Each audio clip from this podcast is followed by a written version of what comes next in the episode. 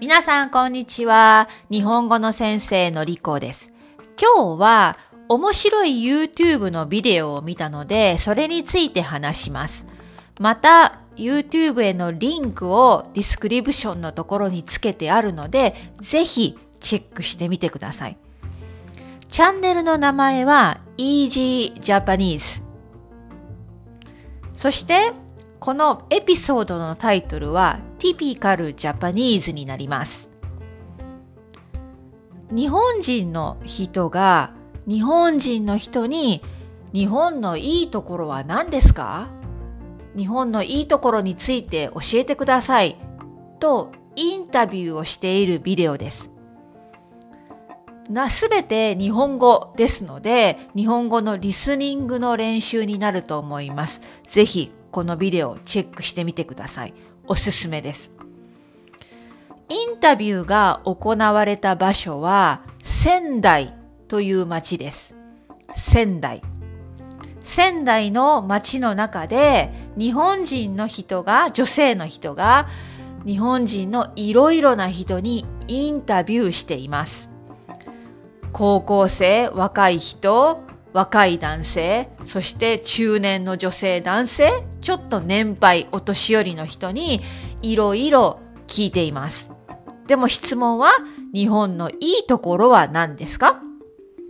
そして最後には悪いところは何ですか？という質問も出てきます。皆さんは日本のいいところって何だと思いますか？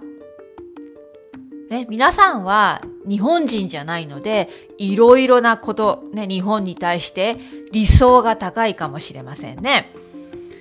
えー、このインタビューは日本人が思っている日本のいいところです。えー、3つ大きくまとめると3つ答えがありました。1つは、まあ、やっぱりっていう答えなんですけれども、食べ物っていうふうに答えた人が多かったですね。食べ物が美味しい。一人の人は新鮮な魚が多いと言っていました。新鮮な魚。そうですね。私はイギリスに住んでいるけれども、イギリスの残念なところは新鮮な魚が少ないところです。日本に行けばスーパーで安く新鮮な魚を買うことができますね。そして美味しいです。二つ目に多かった答えは、これ非常に面白いと思ったんですけれども、日本人の心について答えていました。思いやりがある。思いやりの心がある。と答えている人が多かったです。思いやり。聞いたことがありますか？思いやる。これはですね、自分だけじゃない。友達、家族、または全然知らない他人、他の人を大切にする。優しくする気持ちなんですね。思いやりの心、思いやりの気持ち、思いやりがある。これは、まあすごく日本独特の特別な考え方で、私たちはとても大切にします。よく、おもてなしっていう言葉も使われますね。ゲストをおもてなす。大切にする。優しくする。その人のことを考えてあげる。インタビューの中で、女性の人が面白いことを言っていました。この思いやりがある思いやりの気持ちを説明していたんですけれども、例えばレストランで残さず食べる。自分が注文した料理を残さず、きれいに全部食べるのも思いやりですよねって答えていました。どういうことかというと、作った人にありがとう。美味しく食べましたよ。全部食べますよ。作った人への思いやりだと言ったんです。これはとても日本人らしい考え方だと思いました。そして3つ目、アニメと答えた人が多かったですね。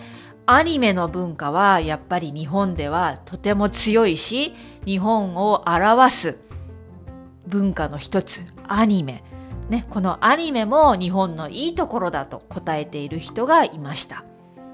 もう一度大きく分けると日本のいいところ、日本人が考える日本のいいところ、食べ物が美味しい、思いやりがある、そしてアニメの文化。皆さんはどう思いますか？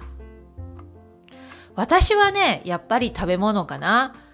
まあ、ベルファストに住んでいて、イギリスに長く住んでいて、本当にそう思います。日本の食べ物は素晴らしい。美味しいです。最後のところに、まあ、このエピソード、YouTube のチャンネルのエピソードの最後のところに、日本の良くないところ、嫌いなところは何ですかっていうのも少しだけ出てきます。えー、これ二つね、答えがあったんですけれども、一人の人は、みんな携帯ばかり見てる。スマホばかり見てる。携帯を見ながら歩いている。って答えてました。まあ、今の時代ね、皆さんスマホを持っています。スマホでいつもインターネットのニュースとか YouTube とか SNS をチェックしているので、まあそれはそうかなと思いますね。まあイギリスでも同じではないでしょうか。みんないつもスマホばかり見てる気がします。あと最後の男性は日本語の言葉が言語が乱れているっていうことを言っていました。言葉が言語が乱れている。この乱れているっていうのは、このコンテクストの中では、日本人の人が正しい日本語を使っていないと言っているんですね。うん。まあ、言葉は変わります。時代によって変わります。あと若い人が独特に使うスラングもあるので、まあ、私は言葉が変化するという意味で特に言語の乱れは気にしていないんですけれどもこの男性は日本語の言葉が乱れていると言っていました。はい。それでは今日は YouTube の面白いエピソード Easy Japanese から Typical Japanese というエピソードを紹介しました。えー、本当にリスニングの勉強になるので、ぜひこのエピソードを後でチェックしてみてください。はい。それでは今日は以上です。また明日